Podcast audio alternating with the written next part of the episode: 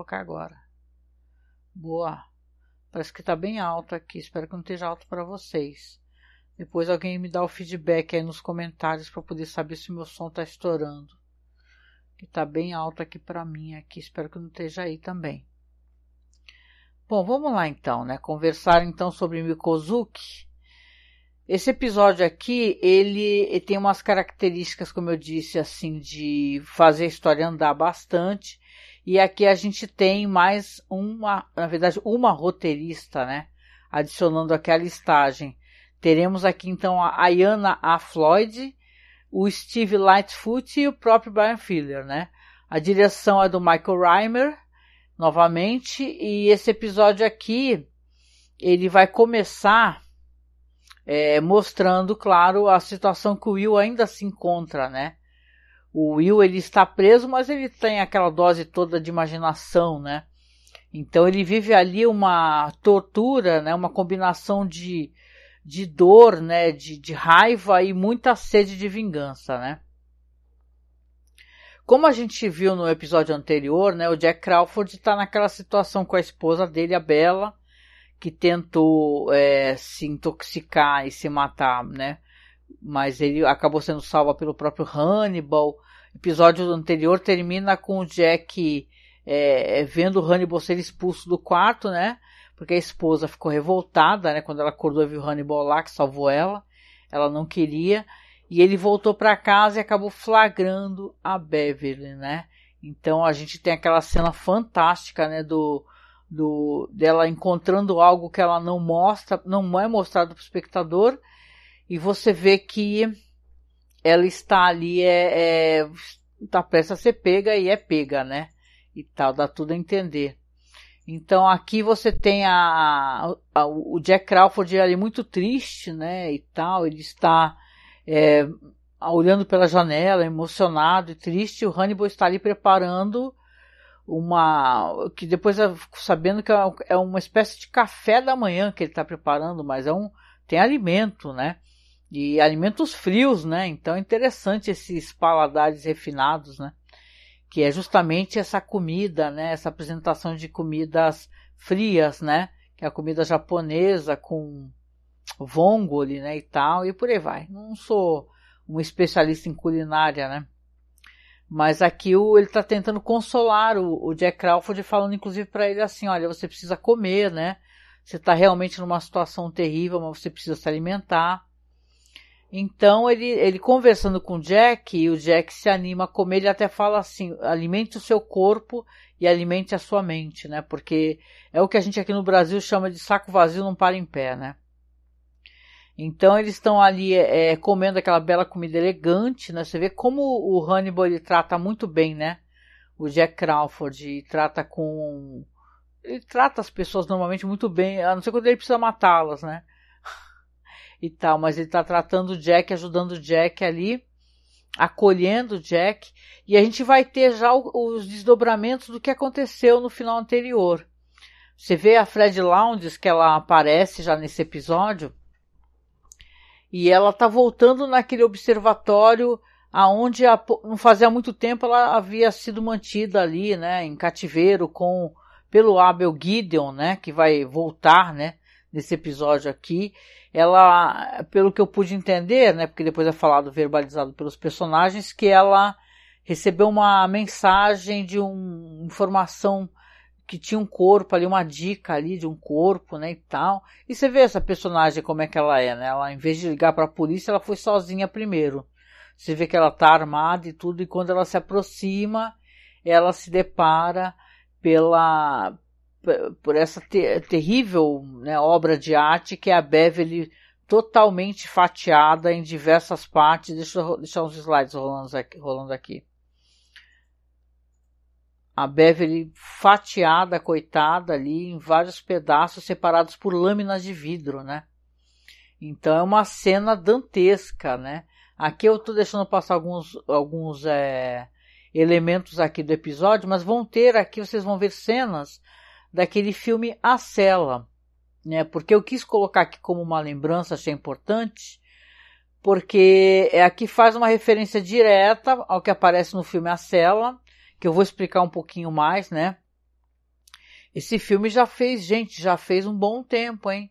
Esse filme é a cela, a cela dos anos 2000, né? É, faz um tremendo de um tempo aqui. Mas na real, eu quero comentar, porque no filme A Cela, que é um filme. Que é um filme assim de. de tem uma questão de, de ficção científica, né? Porque as pessoas entram nos sonhos, né? Tem, a, tem uns atores maravilhosos aqui. Mas aqui eu quero mencionar o Damien Hirst, né? Que ele é um, um artista é, riquíssimo, multimilionário ali da Grã-Bretanha, né? E ele, os, os, as obras do Damien Hirst são obras que, que é, ele fatia os animais e também faz essa, essas apresentações que ele coloca grandes quadros selados, o animal está ali preservado, acho que em formol, algo do gênero, né? Mas está cortado ao meio, né? E são apresentações muito famosas, né? Eu acho muito tétricas, né? ainda mais quando a gente vê bichos, né? É, é, bem triste. Bom, não vou ser hipócrita porque eu sou alguém que come carne, né? Mas eu presumo que é, é uma coisa terrível, né? Você vê uma coisa assim ao vivo, né? E você vê um ser humano, hein, como é colocado aqui. No filme A Cela, você vê que a, a inspiração ao Damien Hirst é o momento que ela entra nos sonhos, né? Porque essa personagem da Jennifer Lopes, ela precisa entrar nos sonhos que se vocês não conhecem, depois vocês colocam aí, dá um Google aí, coloca no YouTube o filme A Cela, que vocês vão ver o trailer, né?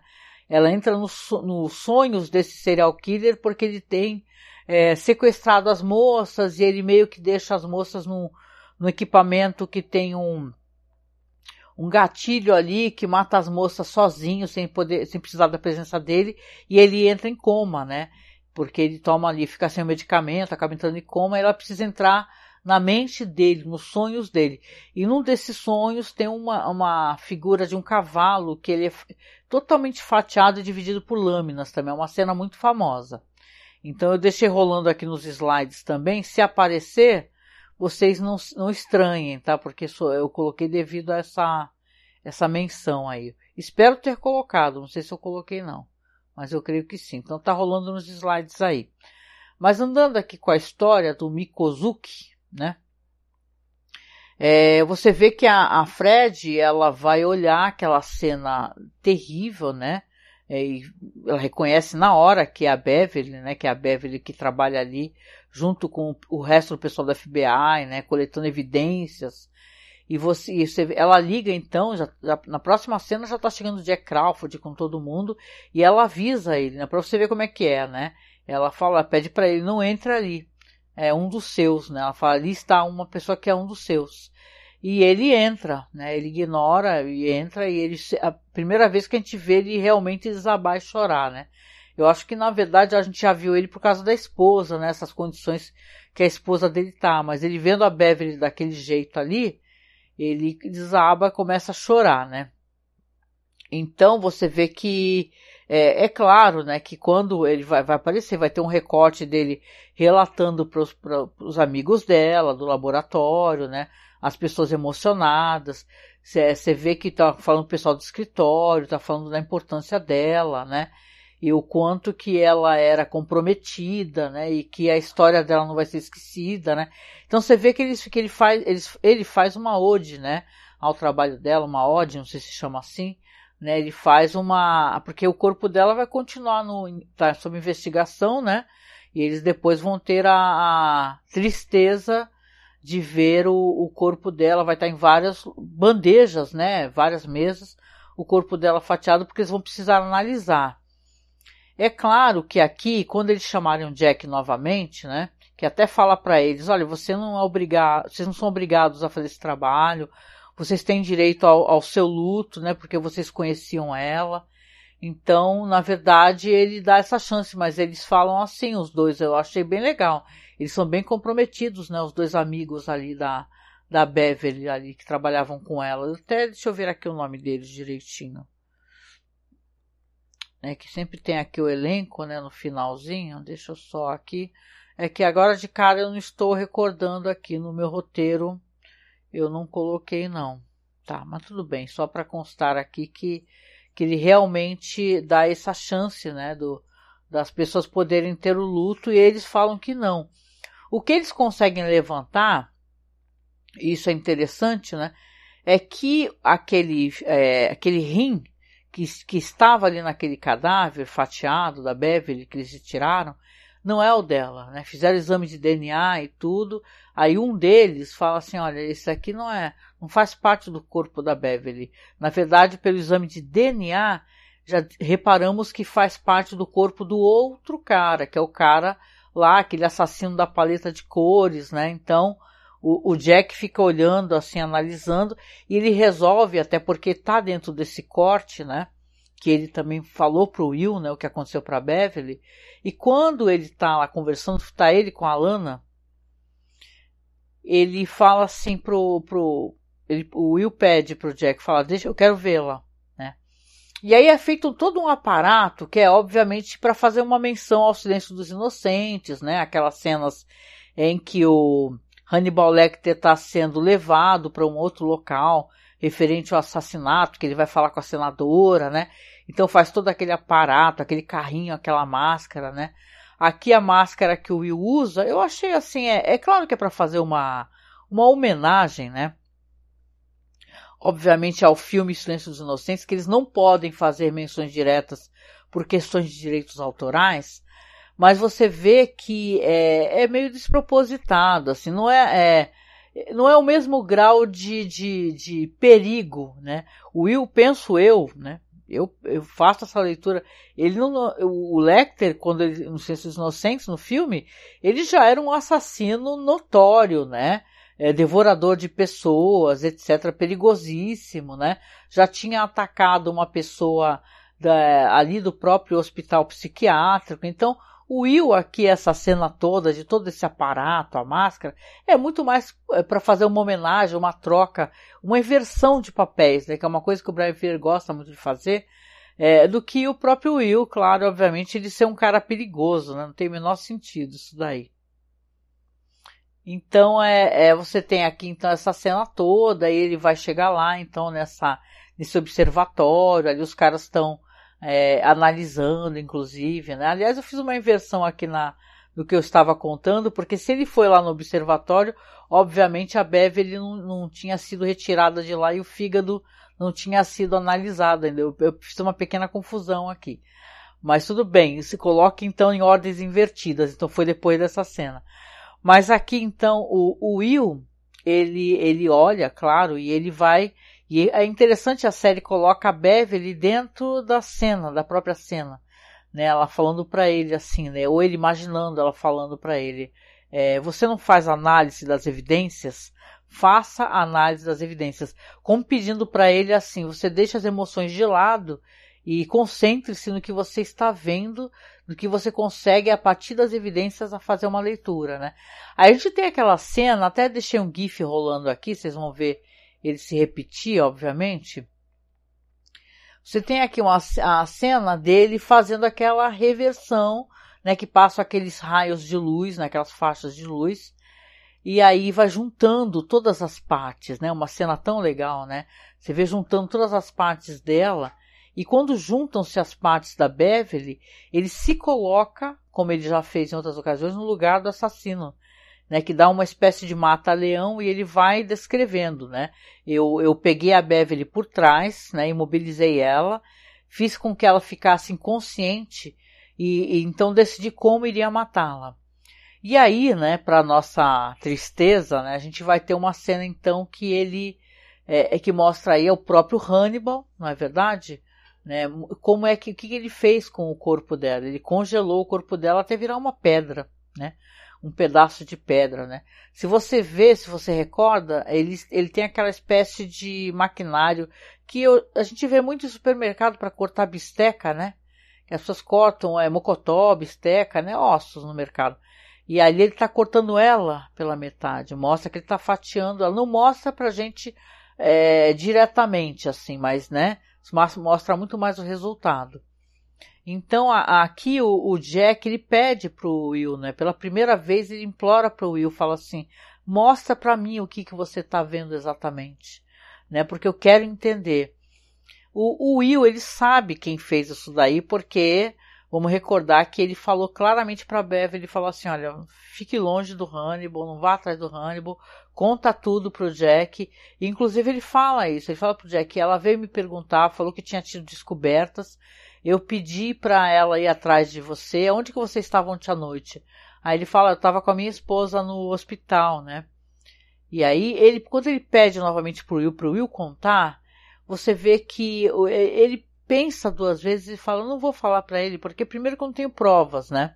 Até agora o Lecter não deixou vestígios, assim, não deixou algo que possa comprovar realmente, né? E, o, e, é capaz o Jack também não acreditar, né? Então, o Jack sabe já das desconfianças, não, das certezas que o Will é, é, ele, ele, ele fala que é o Lecter que é o culpado, mas aqui ele escolhe não fazer isso. Ele fala assim: olha, a Beverly chegou às conclusões dela, então eu peço para você, ele diz pro Jack, para que você chegue às suas conclusões. E aí o Jack, né, que tá bravo, né? Você vê que ele tá nervoso. Ele fala: então para que que eu trouxe você aqui? Aí o, o Will fala assim, com, com, lágrimas nos olhos, né? Para eu poder me despedir, né? Então é, é, muito bonita e triste essa cena. Depois que vai vir então aqui a questão que eu, que eu comentei, né? Sobre a análise do corpo, né? Que eles vão conseguir levantar, né? É, aqui tá o nome do, dos, dos caras que trabalhavam com a Beverly. É o Jimmy Price e o, o Brian Zeller, né? eles fazem essa descoberta aí, então você vê que é uma coisa a mais, né, para eles poderem refletir, né. Aqui a gente vai ter também uma questão de manipulação, porque você vai ter ali o, o Will conversando com o Chilton, né, que está ali tentando levantar, sondar o, o, o, Will, né, o Chilton, né, falando assim, ah, como é que você se sentiu vendo o corpo da, da Beverly, de, dessa moça que foi assassinada, né, e o, o o Will ele responde para ele com uma já com uma uma como é que eu posso dizer? Com uma reclamação.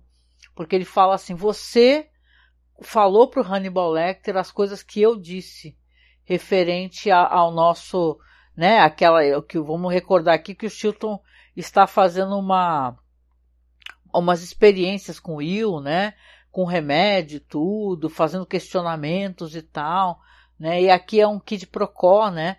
E você vê que é ele ficou bravo, ele falou assim, é uma coisa nossa, você não podia ter falado para ele, né? Então, é aí que o Will vai começar a realmente a pensar em manipular essa situação, porque como ele está preso ali nessa, nesse, nesse, hospital psiquiátrico, o que, que ele pode fazer, né? Porque ele se vê preso, ele está revoltado com o que aconteceu com a Beverly, né? Então ele está é, um poço de dor e de ódio, né? sabendo que o Hannibal Lecter está ali solto, né? Ainda por cima é um cara bem querido ali pelo Jack. Então você fala, ele começa a perguntar, o Will começa a conversar sobre o, o Abel Gideon, né? Que vamos recordar que é aquele cara que, o, que eu achava que ele estava morto na real, né? Aquele lá que, é o, que era um psicopata que ele, ele se autodenominava o assassino de Chesapeake Ripper, né? O, o, que, é, que é justamente o Hannibal Lecter, né? Só que o, o Chilton convenceu o Gideon, né? Que ele que, ele que era o, o Chesapeake Reaper, e no final de contas ele não, não é, obviamente, né? E tem uma manipulação mental, acho que o próprio Hannibal também fez com ele. De qualquer maneira, quem recorda vai recordar que o, que o, o Will vai preso, inclusive, né? Tem muitas questões todas aqui. Isso é apenas mais uma pedra no sapato do, do próprio Will, né? Aqui a gente descobre que o Abel Gideon não morreu, então, com aquele tiro que o Will deu. E ele começa a convencer, convencer com o Chilton a trazer o próprio Abel Gideon, né? Para poder é, conversar, porque ele acha que pode ter respostas referentes a esse a identidade desse Chesapeake Reaper aí, que é o estripador, né, de Chesapeake. O, o Chilton morre de medo, porque vamos lembrar o que, que o cara fez com ele, né, gente? O cara pegou. É, Oi, Aue, Marcos, boa noite. Hannibal Reaper do multiverso, isso. Então, eu tô aqui comentando, vamos lá. Meu áudio tá bom aí? Tá legal? Tá saindo bem aí pra ti? Porque hoje, hoje não, não apareceu ninguém. Eu, se tem gente aqui mais assistindo, não estou com acesso à, à numeração de pessoas na live, ninguém me deu feedback ainda no meu áudio. Se está escutando bem, ah, está ótimo, obrigada. Então, aqui, vamos, vamos para a questão aqui, porque aqui são as manipulações do Will. É, então o Will ele consegue manipular o Chilton para poder ter respostas, né? Ele acha que que ele é inteligente, né? Ele que o ego do Chilton é monstruoso. Ele quer ser reconhecido enquanto uma pessoa é, uma pessoa importante, né? Inclusive o próprio o, o, próprio Abel depois vai falar que o, o Chilton quer ser o Lecter, né? Ele tem inveja do Lecter, então isso é muito interessante. O Chilton morre de medo, porque vamos recordar que o que o Gideon, o Gideon aí tirou uma porrada de órgãos dele, sumiu com alguns aí, ele ficou todo lesado. Não à toa que ele tá ali de bengala e tal, ele ficou muito ferido e sobreviveu por um tris, né? Então ele consegue manipular e a gente vai ver que sim vai dar certo, porque o Will ele está fazendo alguns movimentos mesmo de dentro ali da cadeia, né? Porque ele está revoltado, ele quer que o Lecter, é, é, sabe, desapareça da face da Terra, né? Então você diz aqui que é, é, o caso aqui então é esse. Deixa eu ver aqui no roteirinho aqui. É, faz vários apelos à vaidade e tal.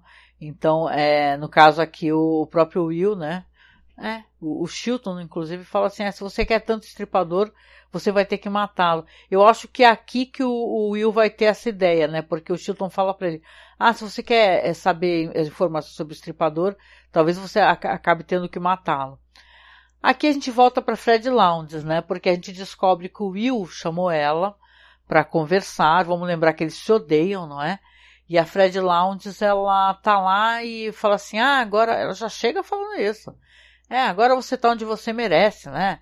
E tal, porque ela acha, inclusive, que ele é um assassino, um psicopata. Aí ele, ele não se, não se, não cai na armadilha, não e começa a conversar com ela. Ele acha que tem um copycat, ele explica para ela que tem um copycat, alguém que assassinou o Meirinho lá no tribunal, vamos lembrar o fim daquele episódio, e o próprio juiz, né? E ele acha que se ela publicar uma entrevista com ele e tal, que pode atrair esse psicopata. Vamos lembrar que os psicopatas, eles primeiro, eles querem ter crédito dos seus, né, dos seus, entre aspas, trabalhos, né? E, e ele acha que ela pode ajudar nisso. Então ela grava ali uma entrevista em áudio tal, que vai lá pro blog dela, né?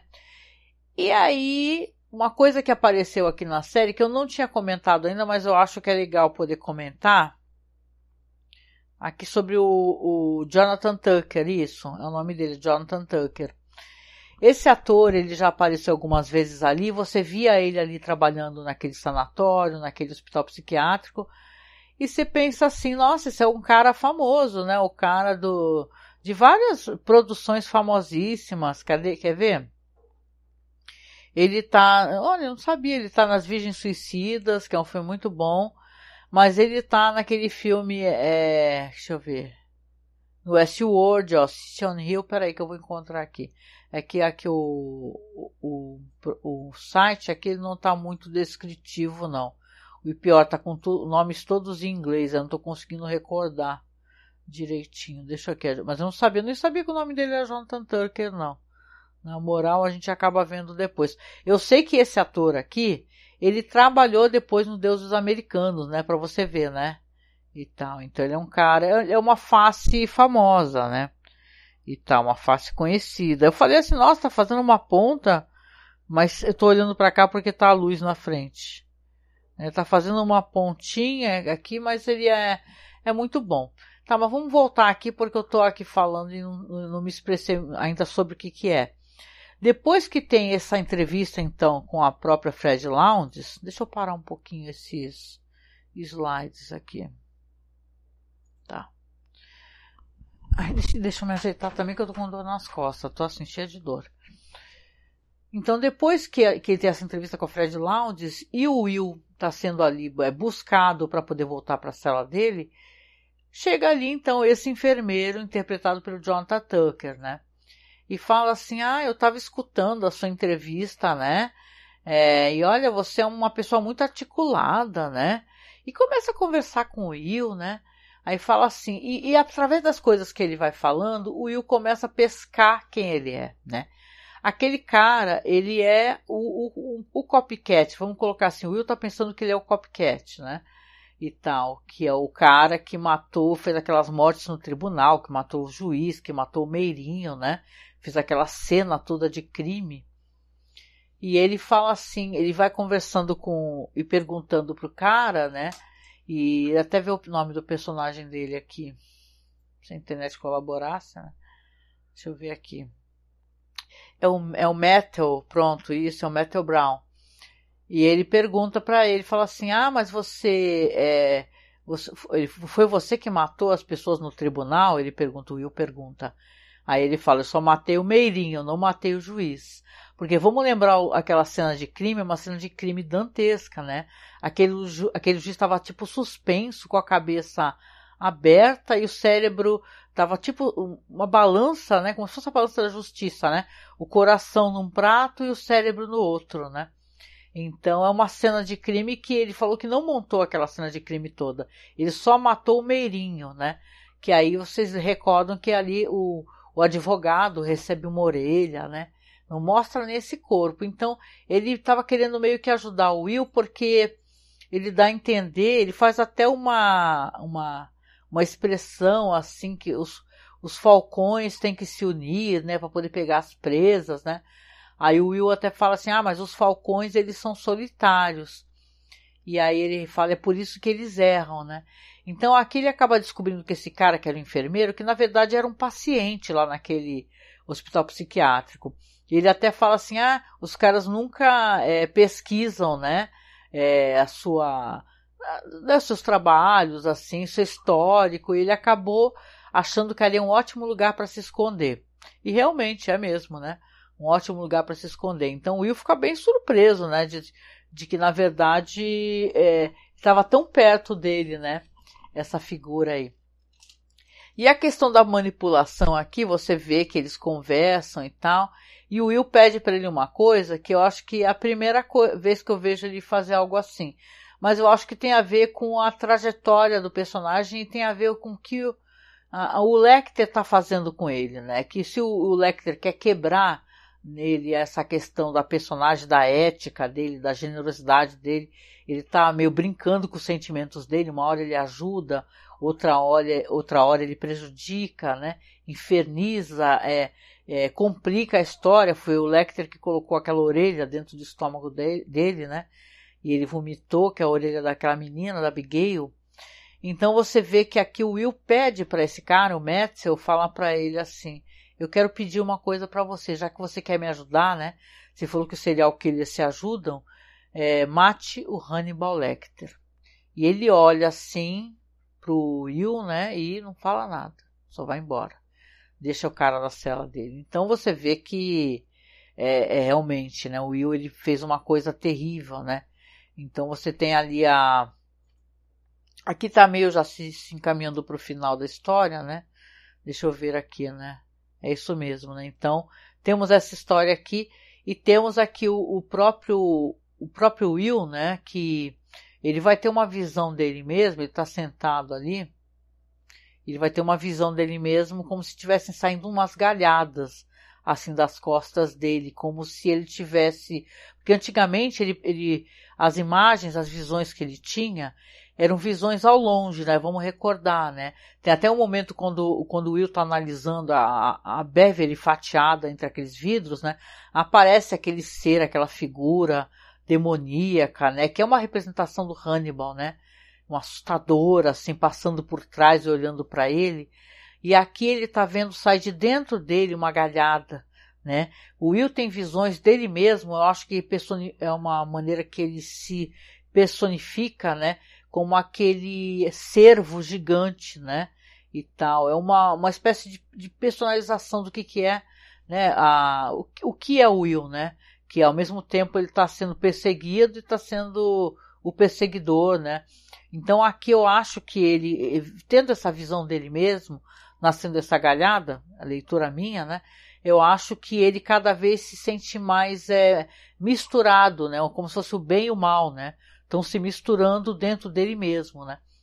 E ele vai tendo um susto assim, você vê que ele estava de novo sonhando, e quando ele abre os olhos está a Lana Bloom olhando para ele, né? A Lana, ela tá muito preocupada, né? Quando ela sabe que o, que o Will foi lá ver o, o corpo da Beverly, né? E tal, e ficou muito perturbado com tudo isso, ela quer saber como ele está. E ele, é, por palavras, e não sei, talvez até de maneira proposital, né? Não sei, aí é, eu imagino que, que ele, eu acho que ele meio que entregou para ela, eu acho que foi proposital, sim, né? que ele tenha mandado alguém fazer uma coisa cruel, né?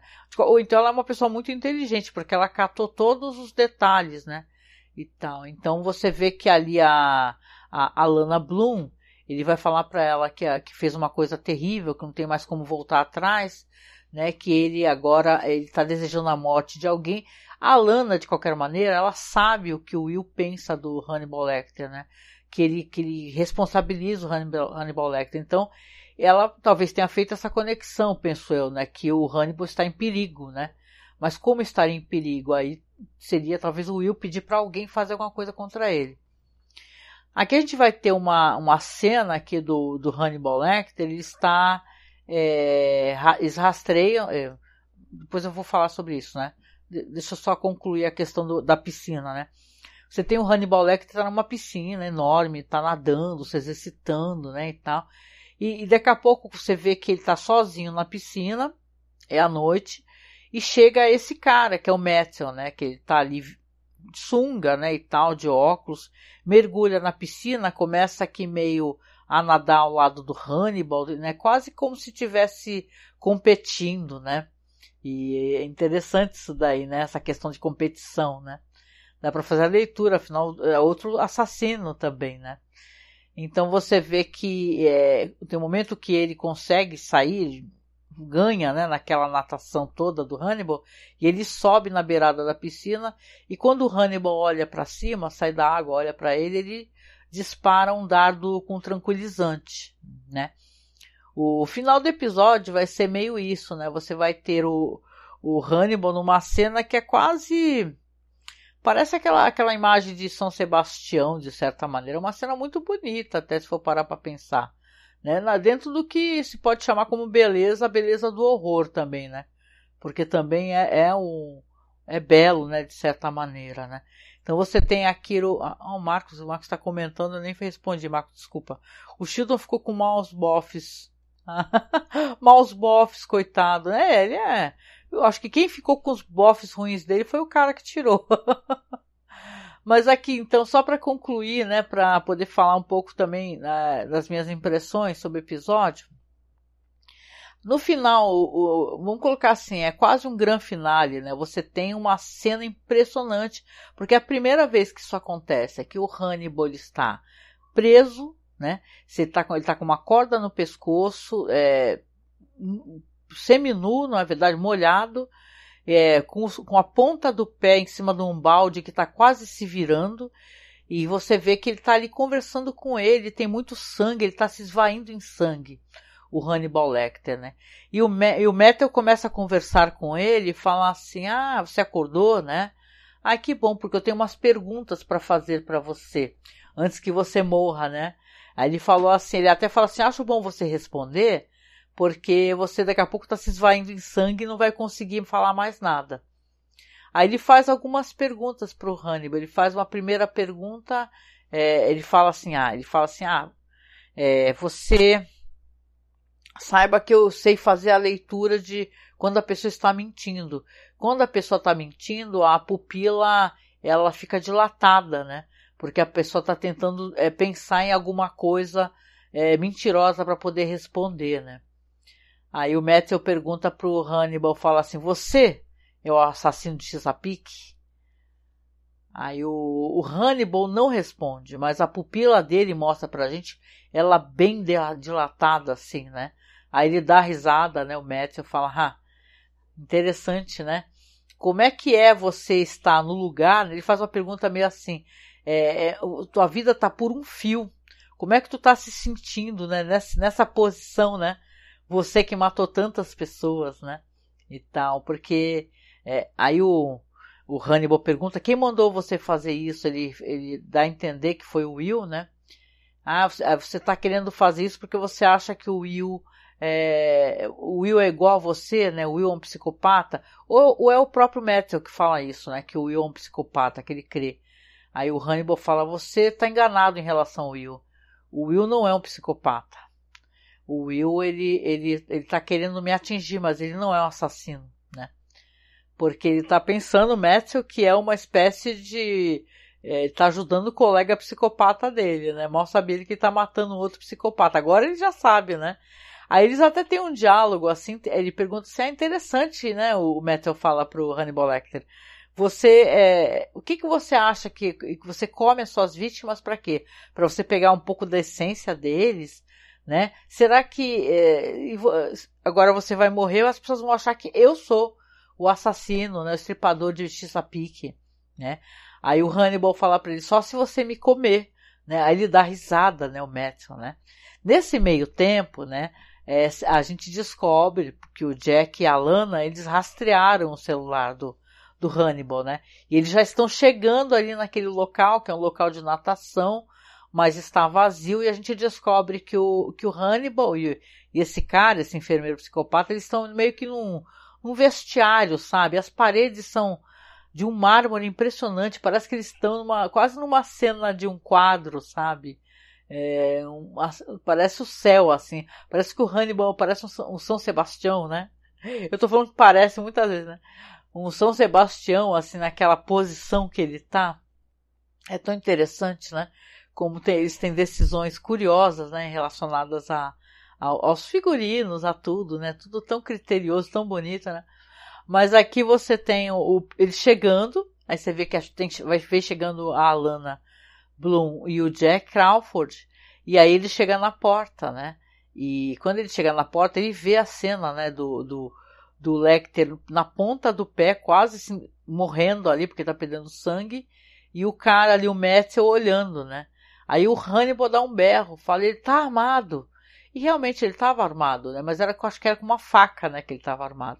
E o Lecter, não sei porquê, né? Ele vai dar um tiro e o cara cai no chão com tudo, né?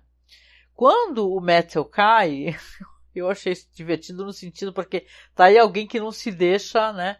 Na, na hora que ele cai, tá caído, tomou um tiro, a gente não sabe ainda, não recordo se é um tiro fatal ou não. Ele chuta o balde do Hannibal, pro Hannibal se enforcar, né?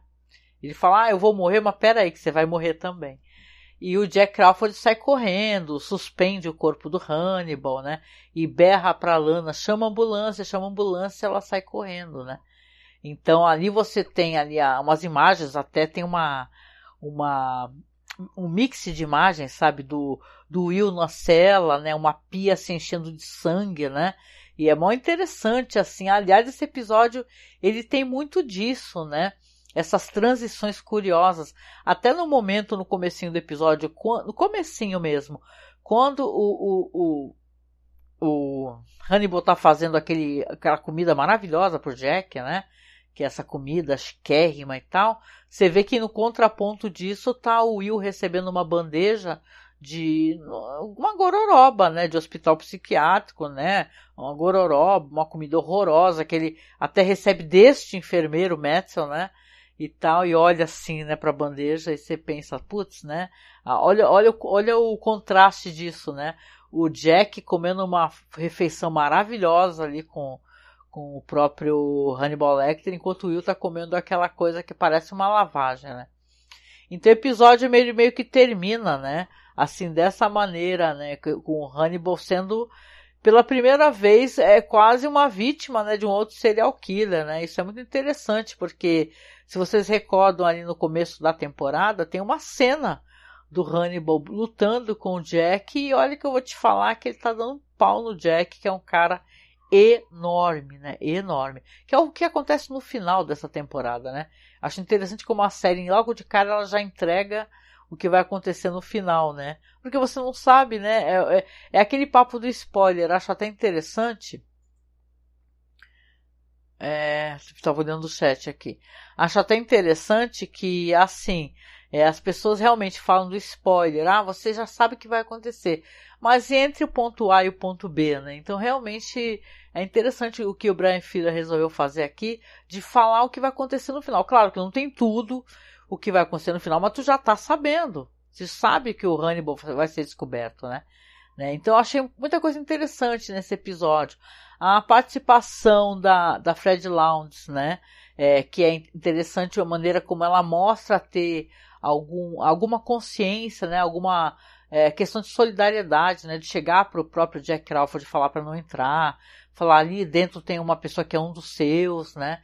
Então ela mostra ter uma uma gentileza, né? Coisa que a gente acha que ela não tem, né? Muita ética. Inclusive quando o, o porque vai ter uma conversa aqui no, no episódio do o, quem pede é o o Hannibal, né? O Hannibal pede pro Chilton, né? Para conversar com o psicopata lá, o esse cara aí, o, o Gideon, né? E ele conversa, é aí que o Chilton escuta, né? Ah, toda a análise do cara do, do, do, do, psicopata que tá preso lá, né, que não morreu, falando pro Hannibal assim, é, o Chilton quer ser você, ele te inveja, não sei o que. E quando ele está saindo, né, ele fa a, a Fred Lounge até surpreende ele tirando um monte de fotos, que faz uma, uma, uma referência ao próprio é, filme, né, do Dragão Vermelho, que eu recorde, né, deixa eu ver aqui. Né? E a questão aqui da, da morte da Beverly, né, que as pessoas ficaram é, chateadas, a própria atriz também ficou chateada, né, porque teve algumas alterações de roteiro. Primeiramente, essa personagem da Beverly, ela é, seria dela a orelha que o Will, né, seria que o Lecter colocaria dentro do estômago do Will, que ele vomitaria. Não seria da Abigail, né, que ele vomita naquele episódio, os Savoreus, né, e, ou seja, então ela morreria antes. Só que se você for analisar pela questão dos livros, a Beverly ela só morre depois ou durante, que eu lembro, né, porque pelo, pelo que o pessoal comenta, a investigação da fada dos dentes, né, que é uma coisa que vai ter na próxima temporada, que eu recorde. Então você tem aqui uma alteração, né? Então talvez tenha sido por isso também que tenha, que tenha é, feito essa ah, sei lá, a atriz ficou chateada, né, e tal. E até contei uma curiosidade, não sei se eu contei no episódio anterior. Se eu contei, me desculpe, né, que é, para fazer aquela, aquela prótese dela, ela falou que foi muito trabalhoso, né, foram muitos dias e tal, né. Então ela, ela deu umas entrevistas depois, falou sobre isso, né, lamentou ter saído da série, né, ela achou que a personagem dela era muito inteligente para ela morrer daquela maneira que ela achou meio desinteligente o jeito que ela morreu. E aí a pessoa que entrevista ela pergunta, né? Fala assim, ah, e o que é a questão do corpo, né? Porque tem toda aquela prótese, né, dela que foi feita com uma trabalheira e tal. Você não tinha curiosidade, perguntam para ela, de ter ficado com uma lembrança Aí ela até fala assim pro repórter, fala, nossa, credo, cruz credo, eu vou querer uma porcaria dessa, né?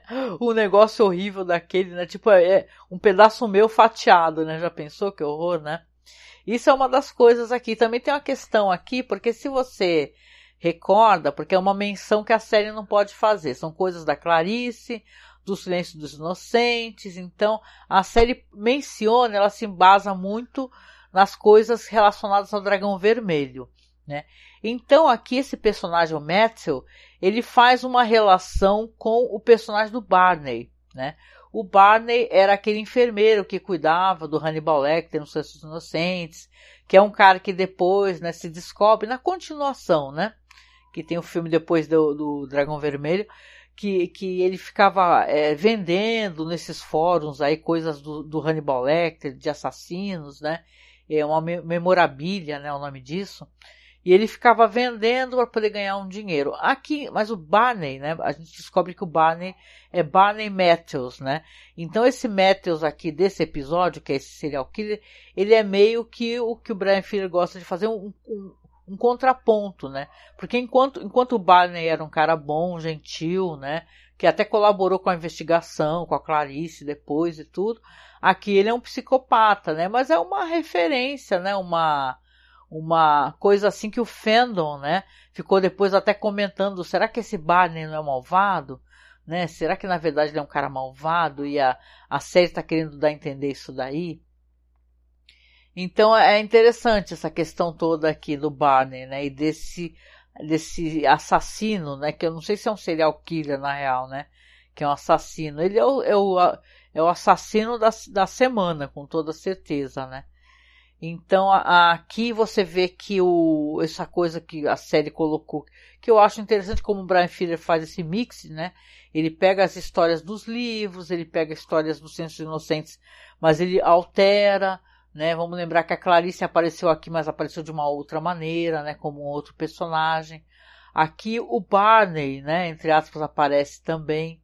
Então é, é curioso aqui como a série vai colocando essas questões e transformando, porque tem ótimos roteiristas, né? É, bom, aqui então você tem também uma outra, uma outra menção essa pose de crucificação que o Hannibal está, né? Ele está com o pescoço na corda, com os braços presos. Diz que está fazendo uma referência a, ao, aquele, aquele personagem, o Mason Verger, né? Que ele mantém o Hannibal prisioneiro, transporta ele para ser devorado é, pelos porcos, né? Isso aí não é spoiler para quem assistiu, né? E você vê que aqui é uma menção. Eu achei que estava meio uma parada meio pra, mais para São Sebastião, né? Aquela figura dele é, cravejada de flechas, né, e tal. Eu sei que o episódio foi ótimo, assim, sem palavras. Eu continua é, altíssima a qualidade da série, né? E você, como, como eu sempre falo, eu me controlo para não assistir tudo. Então eu estou acompanhando lentamente aqui junto com vocês. Então foi um episódio fantástico, assim, o que tem o, o jeito como a série coloca esse negócio do Will, ele está se transformando numa coisa pior, né? É, que eu acho que até por isso depois o Will vai ter a, que é aí que vai entrar Clarice, né? Ele vai se afastar de tudo, se afastar da polícia, porque ele está se transformando em algo que ele não quer ser. Né? Então ele está começando a utilizar métodos que ele, é, ele vai se arrepender disso. Né? Então essa maldade que está em torno dele né, e, a, e a raiva por não poder fazer nada, ele está se sentindo impotente, ele está começando a fazer coisas como mandar alguém matar o Hannibal, né? Coisa que eu, eu creio que antes ele quisesse realmente que o Hannibal fosse desmascarado e preso, né? E responsabilizado pelos crimes, né? Mas ele está vendo que o Hannibal só é, é, faz coisas assim que acabam beneficiando ele, na verdade, né? Então esse aqui, eu vou deixar aqui rolando um pouquinho os slides, né? Para vocês verem aqui. São cenas muito interessantes. Né? Eu achei que são.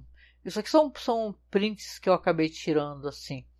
E referente à menção aqui da, da Cela, né? Que é um filme muito bonito. Se vocês não assistiram.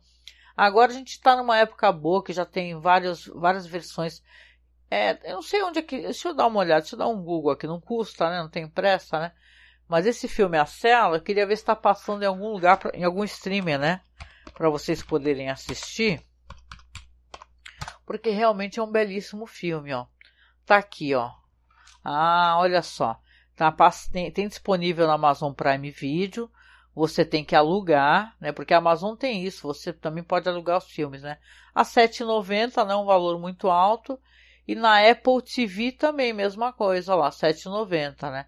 É um belíssimo filme. Não sei se tá em Blu-ray ou 4K, essas, né? Porque hoje em dia eu sei que já tem versões de qualidade altíssima e vou falar que é um filme inacreditavelmente. Tem gente que não gosta muito da história, acha que a história é um pouco é, básica, assim. Ela tem um excesso de primor no visual e, e no roteiro ela é meio é, fraquinha. Eu acho uma ótima história.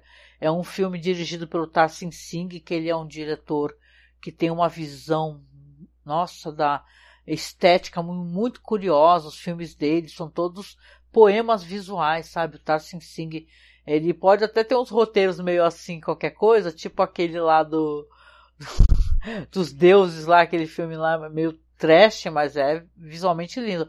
E vamos lembrar que tem a questão da, é, não tô lembrando o nome dela, Eiko Ishioka, não vou lembrar, se eu estiver errando, vocês me perdoem, né? Mas a Cela tem os figurinos dela.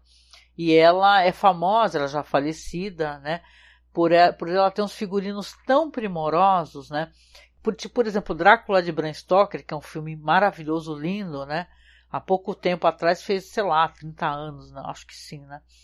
É um filme é que a beleza do filme tem muito a ver com a questão do figurino, que o que o pessoal não tinha de grana para fazer, para investir de efeitos e tal. O filme tem efeitos, né, e sobreposições bonitas.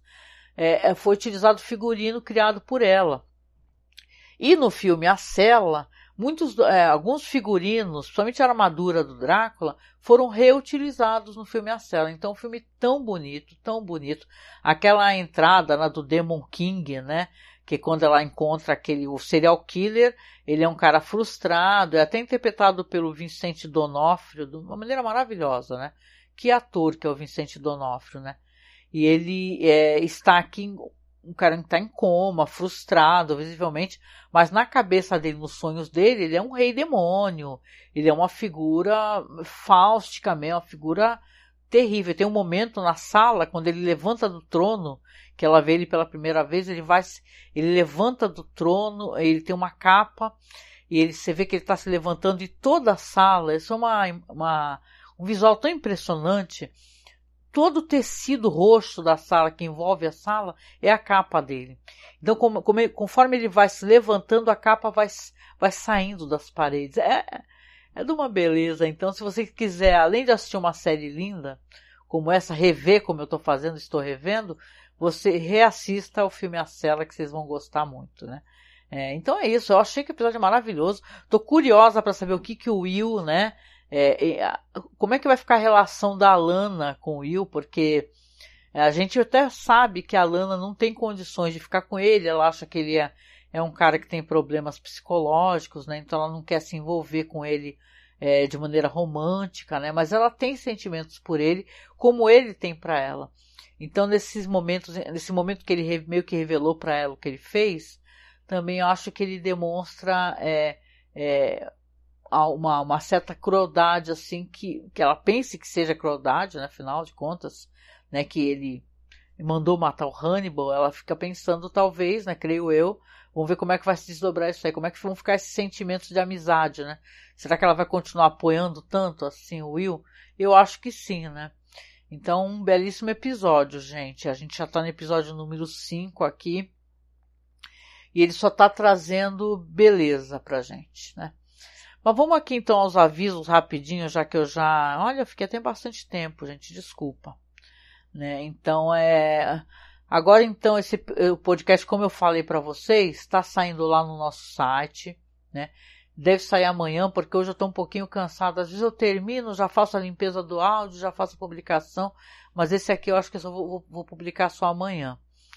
Então, eu tô aqui com uma luz aqui, né? Deixa eu ver. Agora meu cabelo tá de outra cor, não dá pra ver, mas eu tô agora com o cabelo mais claro, porque eu tô em processo de descoloração. Não tem a menor relação, só para comentar isso.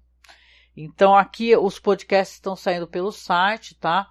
Por que, que eu estou falando isso? Porque agora a gente conseguiu colocar os podcasts do Masmorracine na Amazon, na Amazon, Amazon Podcasts, né? Já está no nosso feed, é, tá no Spotify, mas eu assim, eu não garanto que, que o Spotify o Anchor, né, e por conseguinte o Spotify, ele vai conseguir manter os nossos podcasts lá, porque eles estão derrubando os podcasts que tem qualquer música e tal, e a gente tem vários podcasts com músicas, né, que tem direitos autorais, mas essa parada de direitos autorais é um saco e, francamente, é, sugiro para quem está gostando, seja do podcast aqui sobre a série Hannibal, seja o nosso trabalho de pesquisa cinematográfica, se você puder, assine o feed, tá? É, da gente, é feed o nome que a gente chama, é, mas assine, inscreva-se nos seus aplicativos de podcast, no seu celular, seja Podcast Addict, Podcast Republic, é, sei lá, iTunes, procura Masmorra Cine, que é garantido que você vai receber todos os nossos podcasts seja de Além Imaginação, seja de Hannibal. O Caô Crimes eu ainda não atualizei, preciso fazer isso. Na verdade, eu ando com preguiça de ficar revendo, sabe, refazendo essas publicações. Né, que eu passei tanto tempo mexendo com isso que eu fiquei até meio aloprada. Mas o caso todo aqui é que, por favor, se você puder nos apoie, é, no sentido de também se inscrever nessas plataformas, dar uma avaliação para gente. Eu sei que na Amazon Podcasts você consegue avaliar o podcast, falar se você gosta ou não, dar um joinha, né? Então inscreva-se, tá? Masmorracine. E a nossa campanha continua, nós estamos ainda em campanha. Não compramos todas as peças ainda que precisava, mas já compramos alguma coisa. Não à toa que eu tô aqui, ó, aparecendo aqui com câmera, né? Porque o meu PC não deixava nem fazer isso. Ó minha mesa lá atrás, ó, com meu, minha toalhinha cheia de toalhinha de plástico, tudo coloridinho, que é minha mesinha de fazer artesanato, ó lá. Mas assim, então é isso, gente. Eu agradeço muito vocês terem ficado aqui comigo. Eu até demorei um pouquinho mais do que eu demoro normalmente, me empolguei, né? E tal. Então, por favor, tá? Se você não pode. Como a, a Twitch deleta as lives, então não vai ficar aqui no futuro, fica por algum tempo. Então não esquece de dar uma acessada no podcast, que vai ter a versão em podcast, tá bom? E a gente se encontra, tá? Então, no próximo festim, para poder falar sobre a série Hannibal. Quarta-feira estamos aqui com o nosso caô. Né? E lembrando, isso é importante, a gente está na reta final, a gente faltam dois podcasts para a gente terminar é, os podcasts sobre a série clássica Além da Imaginação. E eu estou muito contente com isso daí, que é um projeto que eu tenho um apreço enorme. Eu começo a fazer ele, demora meses para terminar cada temporada. Aí a gente volta para as nossas pesquisas de cinema, né? Filmografia e tal. Então, está sendo muito legal e a gente vai fazer sorteio. Então, para quem puder doar para a gente, muita gente escuta o podcast, né? Então, se você puder doar para a gente, estão pedindo um valor acima de 10 reais. Pode ser por Pix. O nosso Pix é apoiomasmorra.gmail.com. É fácil pra caramba o Pix. É, a, você tá, vai ter um sorteio que nós estamos fazendo uma ilustração que o Marcos fez muito bonita e que eu vou enviar para a pessoa emoldurada, né, e tal. Então, por favor, tá? Não esquece de nos apoiar financeiramente também, né? Que é importante esse apoio se inscrevendo nas plataformas, mas mais importante ainda também é você, você nos apoiar financeiramente, tá? E eu fico falando aqui, passando essas imagens aqui terríveis, né? No fundo. Então, eu quero deixar um abraço para vocês e a gente se encontra, tá? No, na próxima live aí, que vai ser na quarta-feira, nove da noite. Tá bom? Beijoca. Tchau, tchau.